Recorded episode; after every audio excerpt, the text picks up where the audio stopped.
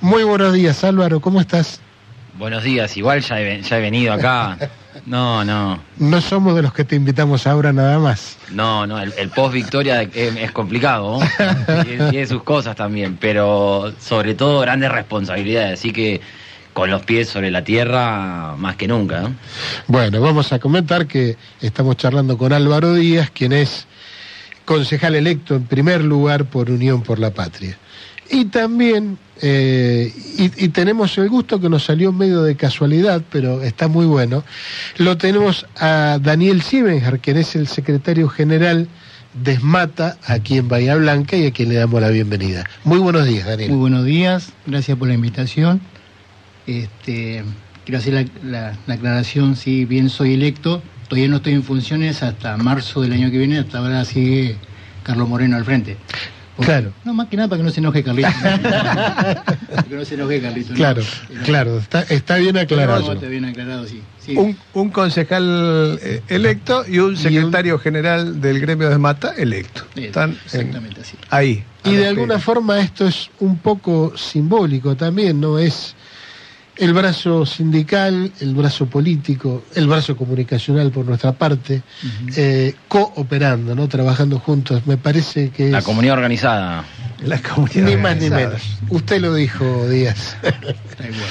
Eh, lamentablemente, bueno, hoy tenemos un hecho triste para, para Sí, comentar, ¿no? Sí, realmente muy triste porque, bueno, se nos fue una, una compañera muy joven, 25 años, este, que mm, estaba en el peronismo barrial, trabajando con mi hija y, bueno, también con, con Álvaro. Eh, realmente fuimos a despedir un hecho muy lamentable. Este, Agus, una chica con, con mucho porvenir, mucho entusiasmo, laburaba. ¿Qué decir de ella, no? Una- Bueno, me parece que hay que homenajearla, ¿no? No, no, homenajearla, recordarla como, como era ella.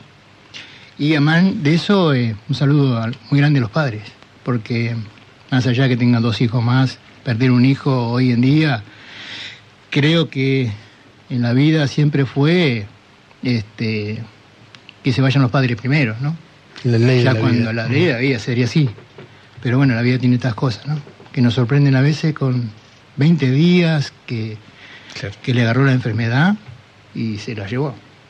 Se la llevó. Pero bueno, son las cosas de la vida que va a ser. Seguramente ah, hay que estar preparado lamentablemente para, Sí para que eso. uno no está preparado para que se vaya un No. hijo. eh, No, siempre no, uno no. está, como te decía recién, está preparado para que enterrar a los padres, no a, a un hijo. Definitivamente. Así que bueno, nuestro recuerdo, nuestro abrazo interminable para su familia. Su familia, sus compañeros, sus compañeros de militancia. Sabemos que fue un golpe muy, muy duro. Eh, y bueno, y acompañamos desde acá. con la manera que imaginamos que a Agustina le hubiera, le hubiera gustado, que es seguir adelante, seguir militando, ganar la intendencia, Sí, como sí, sí. fue, y ganar el 19, que creo que también estaba entre sus, sus, No, obvio que sí. en- entre sus esperanzas.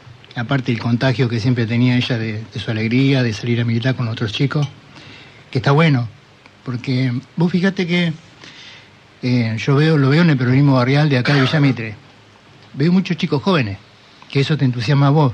Nosotros ya peinamos cana algunos, acá Álvaro también, chico joven, y lo bueno de eso, que salen a militar y te contagian y te empujan y te llevan a vos también a que hagas cosas que, que antes no se hacían. Antes no se hacían en el peronismo. Va, si, si bien se hacían, pero no como estos chicos vienen empujando ahora. La verdad, que con todo lo que hacen en, en los barrios, en los merenderos, cómo laburan, es impresionante. Es Sí, y de pronto a una generación como la nuestra que de pronto hay veces que ha bajado los brazos, porque digo, si han habido problemas, si han habido crisis, y lo miro a Álvaro porque tiene la edad de, de mis hijos, eh, nosotros somos los padres, ¿eh? cuando uno dice frecuentemente escucha, no, la juventud ahora, bueno, digo, atención, son nuestros hijos, ¿eh? alguna cuota de responsabilidad tenemos. Y en la militancia política me parece que pasa exactamente lo mismo. Así que bueno, en orden a eso, Alvarito, yo quiero que, que me des una primera impresión de lo que fueron los resultados de las elecciones. Ahí también quiero hacer una aclaración, eh, que la, la generación eh, también de, de AUS la tuvo un poco más difícil, porque hoy en día la militancia eh, tuvo una, una especie de, de, crisis de, representatividad y es la generación de los 20, 25 que, agarró un poco ese bastón de mariscal y que pese a todo lo malo que le decían de la política, de la militancia, la mar en coche, fueron para adelante, porque yo soy de la, de la generación más 2008-2011, eh, donde militar en el 2011 era la regla, che, no, no estás, era, fue muy parecido al 73, de alguna u otra manera, el 2011. Pero hoy un avance de miradas de, mucho odio, donde por ahí vos vas a comer un asado y vos estás, salís a, tomar algo, unos mates o lo que fuese, y no está tan bien vista la política. Entonces, eh, la, la, la, fuerza de esta generación de, lo, de los 20, 25 es para tenerla muy en cuenta. Eh, la, potencia de, de, Agus, me acuerdo cuando fue a, un programa acá en Bahía, cómo defendía el peronismo en un, en un momento donde el, peronismo no, no, cotizaba en bolsa, ¿eh? porque también es, es difícil cuando vos tenés que bancar una idea que no tiene los resultados que vos esperás, eso vale el doble, no bajarse del barco. Y son pibes de, de, de, 20 años que ingresaron en ese contexto y están dando un montón de discusiones, así que nuestra generación tiene que, mm, tiene que hacer de, puente, tiene que hacer de nexo y, contarle un poco que tuvimos un, modelo de país que fue eh, agradable, que incluía a, la mayor cantidad de argentinos posible, porque la, la fuerza que tienen ellos, pese al optimismo que está derramándose en toda la sociedad, a veces con, justa causa, eh, nada, para mí vale, vale el doble y me entusiasma mucho esos 15, 16, 17 años que empiezan a volver, empiezan a dar la discusión, el nivel de fraternidad. Yo estuve en, en, la básica el otro día y el nivel de, hermandad que se empieza a generar. Hay algo más sano también. Yo me animo a decir que a veces el mundo puede mejorar pese a todo. Hay, un, hay algo ahí de, de que muchos criterios con los que uno transita la vida van, van mejorando. Uno ve imágenes de, dirigentes que tienen 45, 50 años, que tienen su manera de ver el mundo. Yo esto no lo digo para contrariar a... cada generación tiene su, su verdad, como siempre digo, pero esos pibes de 15, 20, 22, 23 que entran ahora a la política, que viene ahí, están, están peleándola, bueno, conmueve el doble. Lo del domingo fue algo que se viene trabajando desde hace muchos años. Eh, Fede viene caminando, un poco era como, che, ¿cómo camina el hombre este? Eh, está acá, está allá, hacía 25 actividades por día y el, el domingo culminó una etapa, pero a la una de la mañana cuando te baja un poco la adrenalina decís, che, ahora, los, ahora el desafío eh, real, que es el de transformar la sociedad en una sociedad donde no, no amerita más un fracaso Em, es como que la, última, la última bala, ¿no? Porque la situación está tensa. Creo que una, se refrendó un modelo de, país, no tanto una gestión, creo que se puso en foco, se discutió tanto el estado de bienestar que también pusieron a la, a la sociedad entre la espalda y la pared decir, che, em, no era Alberto o era bueno un modelo o el otro. Creo que hubo una apuesta por un modelo de país que hay que hay que eh, poner manos a la obra rápido porque no va a haber eh, dos oportunidades. Y en la ciudad venimos de un año y medio, dos, de una inercia negativa importante.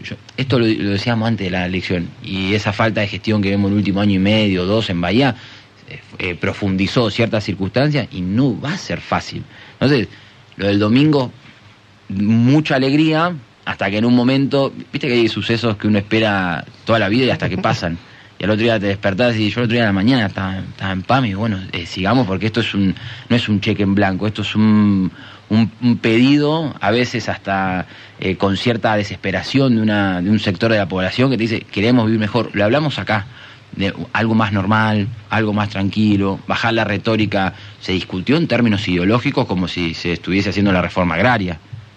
Y, y había problemas estructurales que se iban profundizando. Entonces, Ah, si encima que no resolvés los problemas, vos discutís con un nivel de retórica altísimo, es una bomba de tiempo. Ahora tenemos que bajar un poco el nivel de retórica y empezar a dar respuesta concreta.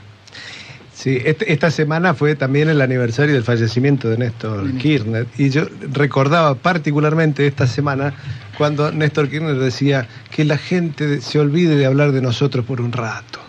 ¿sí? Claro. Es decir, y y esta semana digo porque fue todo, toda, toda carga, en general negativa este, y enloquecedora, y entonces recordar a, a Néstor Kirchner venía bien. Eh, Ah, voy, voy, llevo la misma pregunta a Daniel, ¿no? Daniel, eh, vos fuiste electo eh, secretario general del gremio de Esmata. Sí. Nosotros sabemos que se dieron las dos campañas, la campaña del gremio, casi en paralelo con una campaña electoral eh, nacional y provincial. ¿Tenían vínculos esas dos campañas? ¿Había vínculos? Mira, eh, nosotros, por ejemplo, con Fede, hace, bueno, desde que arrancó Fede venimos con él, militando. Eh, en su momento, bueno, Carlos, Carlos Moreno, hoy por hoy es concejal, ¿sí? Pero como bien digo, este, nosotros cuando arrancó Fede en su momento, bueno, arrancamos con él, estuvimos militando, acá con Álvaro también. Y después lo que es la parte nuestra, siempre este, siempre con los delegados y eso, este, es como que te van eligiendo, ¿no? Porque al hacer el recambio de generacional, porque Carlitos se, se jubila, se nos va, eh, nosotros ya venimos trabajando, o sea, cuando va a venir el recambio ya venimos trabajando en quién va a ser la cabeza del sindicato, sí, porque no es cualquiera que va, va a ser la cabeza del sindicato, sino aquel que más, eh, no sea más viejo, sino el que más ánimo tenga de hacer el secretario general. Eh, acá no por ser el secretario adjunto, vos vas a ser la cabeza del, de- del sindicato, ¿sí? Nosotros siempre tenemos la, la obligación, ¿sí? De, de, ¿cómo te puedo decir?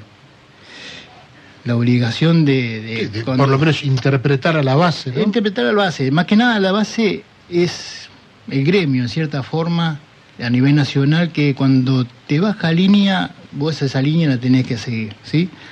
Y entonces cuando, cuando me toca a mí ser, el- sea, ser la cabeza, Carlito viene primero y me pregunta, ¿sí? Che, Dani, vos estás en condiciones, querés ser, no querés ser, te ves capacitado como para hacerlo. Yo vengo del 2007 en- trabajando rentado en el sindicato.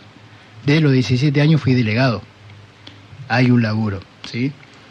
Así todos los chicos que vienen detrás mío, como por ejemplo Rodolfo Pando, también lo mismo. O sea, arrancamos muy jovencitos siendo delegados de la empresa. Y en esa línea, cuando vos empezás a trabajar para el gremio y demás, el secretario general va viendo, ver qué capacidades cada uno tiene. Algunos por ahí tienen la capacidad más política, otros no, como yo. Yo, por ejemplo, no trabajo tanto en lo político, sí más en lo gremial nuestro, ¿sí? Después tenemos compañeros que trabajan más en lo político y no tanto en lo gremial, ¿sí? Nos vamos repartiendo todo porque si no sería algo, eh, o sea, por prestarle atención a la política, ¿sí? De proteger lo tuyo. Entonces, cada uno tiene su función dentro del sindicato. Pero todos perfiles necesarios. Todo para perfil que- es necesario, tal cual, porque vos fíjate que nosotros manejamos la obra social a nivel nacional hacia abajo, ¿sí? Entonces tenés que buscar un compañero que dé el perfil, que le guste, porque es, la obra social es, es todos los días un palazo tras otro, ¿sí? Te peleas con tus compañeros, con los médicos y a nivel nacional. Estás continuamente peleando. Claro. Lo mismo lo pasa en lo gremial. Peleas con tus compañeros, con los empresarios, con todo el mundo. Entonces, un, o sea, si no tenés un equipo bien formadito, con la cabecita media fría, todos los días son líos de pelote. Así que más se en, puede más en decir. estos tiempos cuando tenemos crisis. Cuando tenemos esa pequeña Claro, cuando está crisis, todo bien. oh, cuando está todo bien, va todo sobre, sobre rueda. Hoy, sobre rueda digo porque somos mecánicos. Este, Claro. Hoy tenemos, bueno, vos fíjate que tuvimos un caso, por ejemplo, de un chico que lo empezamos a comentar porque tenemos esa vez esa, ese tema de que el sindicalismo es todo malo, que esto, que el otro, ¿no? Comentarios que hacen, que ves en la tele, en la caja boba, como decimos nosotros muchas veces. Tuvimos un caso, un chico en todo web, Corcel. Un chico, 25 años. Se desmayó en el trabajo, qué sé yo. Y de repente, vos fijate, esto lo traigo colación de lo de Milay, ¿sí? Que quiere hacer las obras sociales privadas. Eh, se desmayó el chico, bueno, empezaron a estudiar, qué sé yo, había que abrirle la cabecita, llevarlo a Buenos Aires. Solamente lo que es implemento, solamente para poder operarlo, 60 millones de pesos. Fíjate si Miguel quiere hacer lo que quiere hacer, ¿sí? Ni vendiendo la casa de ese chico, ni vendiendo la casa de los padres, le hubiese cansado para hacer semejante operación. Solamente un implemento para poder operarlo. Después, por sumarle los costos de que internación, los médicos, demás, 120 millones de pesos caminando, ¿sí? Vos fijate, acción social, desde el caso de Rodolfo Pando, mi compañero, también Carlito hablando a Buenos Aires, a todo el mundo, para que, eh, porque tenían la presión de los padres atrás, qué sé yo, un montón de presión de la familia, nosotros mismos, porque nos ponemos en lugar de la familia, porque somos compañeros, nos ponemos en lugar de la familia. Este, tuvimos dos semanas, pero corriendo para todos lados, llamando médicos, el dólar que subía, los implementos en cinco empresas distintas, una sola nos cotizó. Necesitábamos por ley, porque nosotros tenemos una ISO 37001, la cual estamos muy orgullosos, no nos permite, si no tenemos dos o tres presupuestos, no nos permiten autorizar uno. Teníamos uno solo, así que corriendo atrás de la otra, por lo menos que nos autoricen algo para poder operar a ese muchacho, ¿sí? Porque hoy, hoy también este, está esa, está la plata, operamos, no está la plata, viste cómo es. Ahora, mira, eso grafica un poco cuando uno, yo siempre, nunca me canso de hablar de esto, cuando uno conceptualiza, dice la medicina privada, la salud pública, bueno, pero finalmente, ¿eh? al final del día, es un tipo que se muere. Sí, igual. Es una familia que sufre. De eso estamos hablando. Cuando mi ley habla de los vouchers, es eso, es gente que se muere. Entonces digo, bajemos el discurso a la cotidianidad, a, lo que le pasa a la gente, a, las personas. Sí, sí, igual. Eh, Daniel, cuando, cuando empezaste a charlar dijiste, tenía ganas de ser secretario general. Y yo le voy a preguntar a Álvaro, este, Federico Subiles tenía ganas de ser intendente, ¿no? Un poquito. Eh, sí, tenía, tenía ganas, pero no, no ganas eh, en términos personales, que por, supuesto sí, a veces eh, está mal visto decir que uno tiene ganas, aspiraciones individuales de algo. Lo que, lo que sí tiene él es ganas de transformar la realidad con mucha gente alrededor. Es una persona que convoca permanentemente y las ganas que tenía él las fue mm, un poco distribuyendo todos estos años. Acá lo veo Daniel, el, trabajo que se hizo con los gremios, que arrancó allá en el, en el 2016, 2017, fue un trabajito de hormiga donde por ahí nos mirábamos todos con desconfianza después de, mm, del 2015 empezamos a convocar, nos convocaban, eh, charlábamos, eh, acercábamos posiciones, nos dábamos cuenta de los líos políticos que habíamos tenido en el último tiempo antes del 2015, que eso nunca termina en buen, en, buen puerto. Lo volvimos a repetir un poco ahora. Entonces, eh, Fede tenía ganas, pero también tuvo, le agregó a esas ganas una mirada política de cómo construir la victoria que terminó el, domingo eh, revelándose, pero que viene construyéndose desde hace, desde hace mucho tiempo. Tiene una vocación de trabajo que dudo que alguien la tenga hoy en la política local. Veo muy parecido a Massa, eso, esa, esa vocación de, de hacer uno lo escuchaba a, Daniel los líos que se suscitan, esos, líos graves donde está lo humano muy, muy presente, y eso te lleva todo el día y nunca te puede dejar de desconectar, más hoy como, como interviene la tecnología también en todos los temas. Me imagino Massa siendo candidato y siendo em, ministro de Economía, con todos los despioles que hay. A eh, cuatro teléfonos. Uno, yo la verdad que no me, lo, no me lo puedo graficar, y sí puedo graficarme a Fede porque lo veo. Y mm, bueno, ayer anoche me, se comunicó conmigo por un afiliado que le había escrito a él y lo hizo con el mismo tono que hace siempre las cosas. Es una persona que ya es intendente y que sigue eh, recibiendo mensajes de, de- de personas que él visitó, que tienen algún problema y me pidió por favor que llame a esa persona a esa hora eh, que estaba esperando la persona al recibir el llamado y para mí eso es un poco eh, cuando uno patea, estamos en una situación complicada, pero los penales fuerte al medio. O sea, la voluntad de transformar las cosas no pueden faltar nunca. Incluso si le bajamos la retórica, si no nos peleamos tanto con el de al lado y trabajamos mucho, bueno, ya ahí tenés un, un compendio de, de- de- de actividades que te van a llevar a un lugar mejor. Si le agregamos también todos los equipos de laburo que van a estar eh, eh, trabajando con Fede, excediendo lo que es el gabinete eh, municipal, porque si todas las personas que están entusiasmadas hoy en una bahía que cambió, digamos, de, de- piloto, si mucha gente está interesada en el nuevo horizonte que vamos a tener, no solamente en las inversiones, sino en los temas micro, en los aspectos sociales, en el tránsito y demás, no alcanza un gabinete. Y es saludable, hay que volver a convocar y volver a discutir temas que no sean tan abstractos, lo que hablaba un poco de lo ideológico, y, y Fede tiene esas ganas con todos estos aportes, la, mirada política de la ciudad. Para mí tampoco si vos tenés ganas y no tenés una, mirada con respecto a, un horizonte medio y a largo plazo, tampoco te van a resultar las cosas. Y Susbieles estuvo cuatro años en el puerto y también le da una perspectiva, eh, una mirada de una bahía más industrial, de valor agregado. Uno cuando está ahí adentro ve lo que hace el bahiense. Eh, el- nosotros, eh, Esmata nos acompaña, no- nos acompañamos desde siempre, ahora se sumó también eh, camioneros. Digo, es la economía real. Claro. Y es la unión con el trabajo, ¿no? Unión con el laburo. Sí, exacto. Yo eh, pensaba, ¿no? El, ¿Cuántos empleados tiene la municipalidad de Bahía, de Bahía Blanca? Unos 3.000. Voy a Sí, aproximadamente. tranquila. No, no, no, Más de 3.000, Digo, sí. es, hay, hay que despertar a una estructura que tiene 3.000 empleados, porque si esos 3.000 empleados, si la línea que se les baja, si el, si el entusiasmo que se les baja, si, si la mística de alguna manera que se les baja, no hay nada más, más fácil de generar mística que el trabajo en el Estado, porque cuando el Estado funciona es una salud, un, un- una- un pibe que, que- se salva, cuando el Estado funciona es un pibe que crece, cuando el Estado funciona es un anciano que tiene resguardo.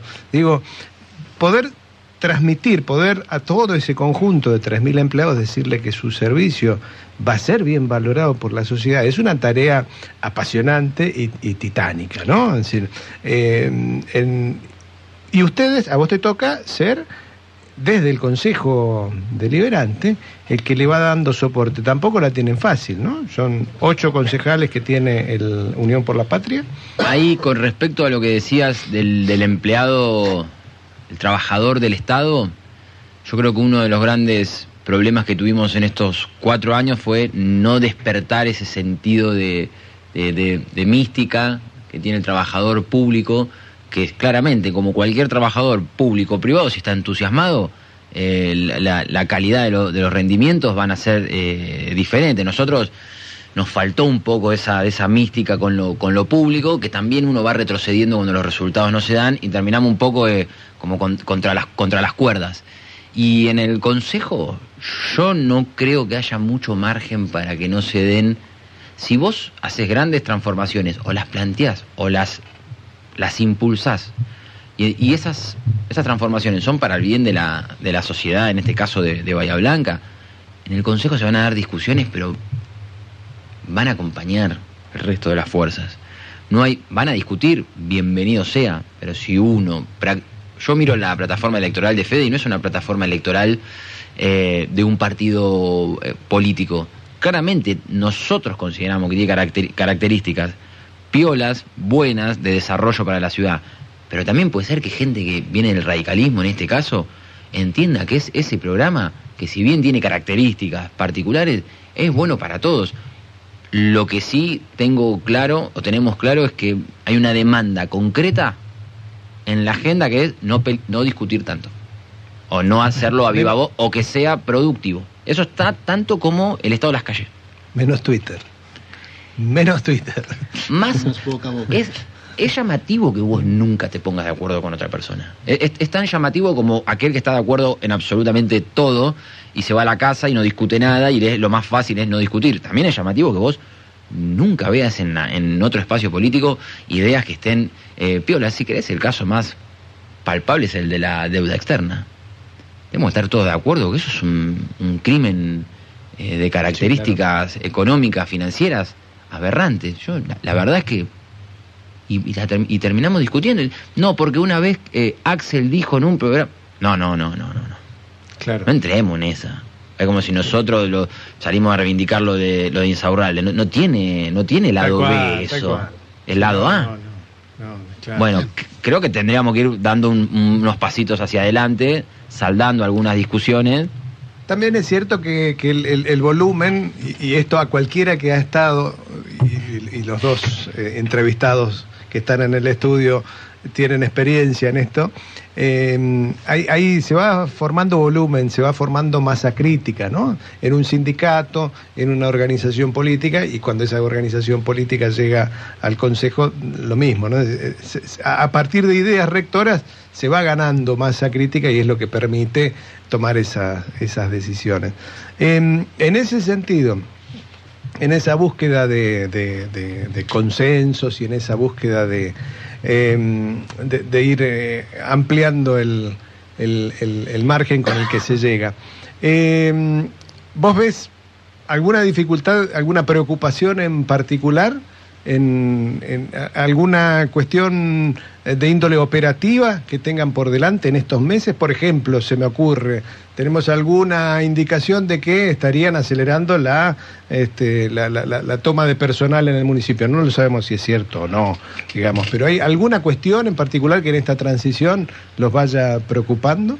Nosotros estamos muy atentos al estado de situación, como bien decías, que nos vamos a encontrar el intendente tuvo una conversación con, con bueno, con Fede, el nuevo intendente, y entiendo que hay una conversación eh, privada con características públicas, donde dos personas de manera seria empiezan a establecer una, una transición, pero estamos como muy tranquilos, pero expectantes de ver cómo es la situación, porque lo que es la, la, realidad eh, de la ciudad ya la conocemos. Ahora hay que ver con qué herramientas contamos y en, el, con, qué municipio nos vamos a encontrar.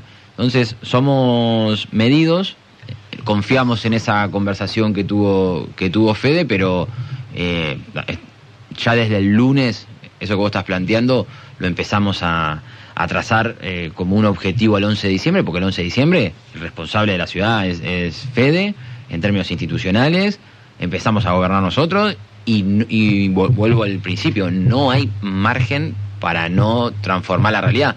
Ahora, quizás haya cosas para ordenar, seguro, eh, pero bueno, estamos, en, eh, estamos exactamente en el, en el estadio donde empezamos a ver con qué nos encontramos. Claro. Justamente, ¿no? Las transiciones son etapas siempre complicadas, ¿no? Siempre es, donde se dejan establecidas o se intenta dejar establecidas condicionantes para lo que para lo que viene. De ahí un poco la, el planteo. Y no le estamos preguntando nada por el gabinete, somos unos duques nosotros. Nosotros es sorprendente lo nuestro, Angelini. No le, no le preguntamos. Si se anima, pregúntele. No. no, pasa que lo meten en un aprieto, pobre, si le por el gabinete. Capaz que, Yo lo que te quería preguntar, Daniel, ahora contigo, este nosotros sabemos que la, CGT, el movimiento obrero organizado, este, manifiesta explícitamente el apoyo a Sergio Massa. Quiero que me cuentes vos, eh, más bajado al territorio, que, qué visión tiene el movimiento obrero. el movimiento obrero desde un principio, salvo algunos que estuvieron coqueteando con mi ley, ya sabemos quién es. Este, el resto, cuando la jefa arriba nos dijo va Massa, bajó nuestro secretario general adjunto, Paco Manrique, nos agarró a todos los que estábamos ahí en un plenario, le dijo tenemos que ir detrás de masa, este, y eso fue lo que hicimos desde el primer momento. nosotros nos bajan una línea del sindicato, somos muy verticales en eso, este, nos bajaron una línea y, ahí fuimos, detrás de masa. Sí, cuando uno, uno está en una batalla, este, con el ejército, no dice, si lo mandan al frente, no dice, no, mira, pienso que no, vamos a pensarlo, me opongo. No, no, no. No, Ahí se cada organiza uno, y cada se- uno teníamos nuestra opinión sobre masa, ¿sí? Pero bueno, esas opiniones este, fueron este, revocadas por nuestro secretario general junto, Paco Marrique, vuelvo a repetir, hoy es tercer candidato como diputado, entró, ya es electo, y este el empuje que tiene Paco es impresionante, igual que nuestro secretario general a nivel nacional, Ricardo Piñanelli. Eh, si usted se fija, hoy es Mata tomó una preponderancia, como te dijera, impresionante, porque eh, tanto en lo político como en lo, en lo, en lo nuestro, que es lo laboral, hemos hecho, han hecho proyectos ya a futuro, ¿sí?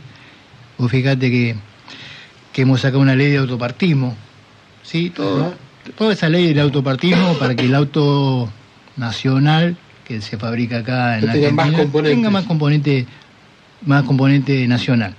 Vos fíjate que hoy tenemos, por ejemplo, General Motors en este caso, y me estoy yendo un poquito de la pregunta tuya, ¿no? Pero bueno, todo tiene correlación en lo político. General Motors hace 12 días que está parada por el tema del dólar, tema que es tabú hoy en Argentina, el tema dólar. Eh, lamentablemente está, está parada la fábrica hace 12 días, como bien te dije.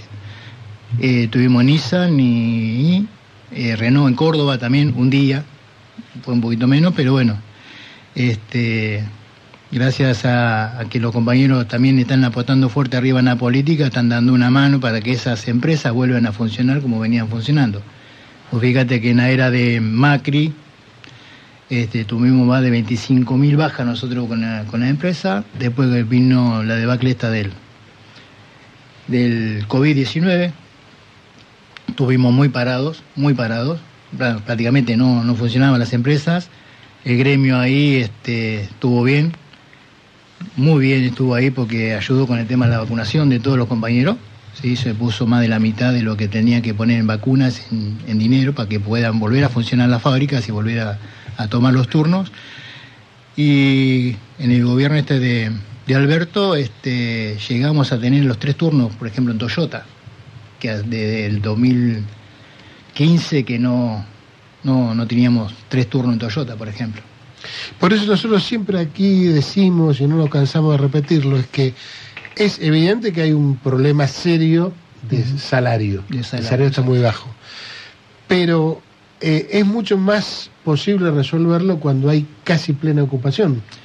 Eh, no es como en 2001 donde no teníamos ni salario ni ocupación. Exactamente, no teníamos ocupación, teníamos mucho más despidos, eso lo veíamos nosotros mismos, nosotros no podíamos creer que tengamos en el periodo de Macri, vuelvo a repetir, 25.000 compañeros menos. ¿sí? Claro, claro. Hoy, si bien tenés plena, casi plena ocupación, tenemos salarios que no llegamos a fin de mes. Nosotros discutimos un salario hoy, por ejemplo, que para nosotros puede ser un 30% y es bueno, ¿sí? Y con la inflación que tenemos al mes ya no es tan bueno. ¿me? Totalmente. Y el voto bronca ese que hubo en La Paso se notó ahí. Se notó Y- ahí. Más que nada nosotros porque llegamos a la empresa y los mismos compañeros, che, loco, lo que sacamos es nada. Sí, es bueno, pero a su vez... Pero no alcanza. No alcanza, no llegamos nunca. No llegamos nunca, vamos detrás de la, de- de- de la inflación, vamos detrás. Por eso digo yo que, y ya arrimándonos al final del programa, este, si mi ley sirvió para todo esto, bienvenido mi ley. Para pegarnos un cachetazo y decirnos, muchachos, reaccionen, que acá está pasando algo. Pero- ¿no? No, pero el peronismo hace eso. El peronismo cuando en la primera elección que hubo se, se entendió y, y, y lo supo leer. Sí, el peronismo hace eso, lo sabe leer. Algunos gobernadores se, cuenta- despertaron se también. dieron ahí. cuenta de Sí, que había sí. bronca, de que la inflación, de que no llegamos a fin de mes. Entonces vos fíjate lo que hace Massa, saca el impuesto a la ganancia del laburante, que lo había prometido Macri en su momento y nunca lo sacó. ¿Quién lo hizo? Massa.